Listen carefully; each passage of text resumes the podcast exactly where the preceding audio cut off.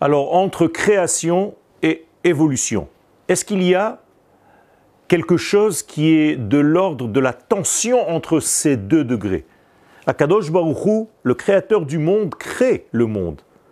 Mais il y a la place de l'homme, il y a la place de l'être. Comment nous inscrivons nous-mêmes, en tant qu'être humain, à l'intérieur de cette création divine?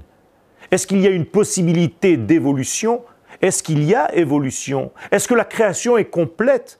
Ou bien est-ce que nous sommes là pour terminer quelque chose?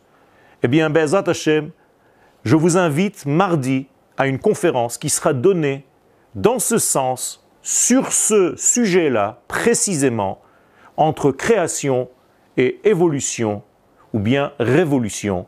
Je vous attends avec impatience.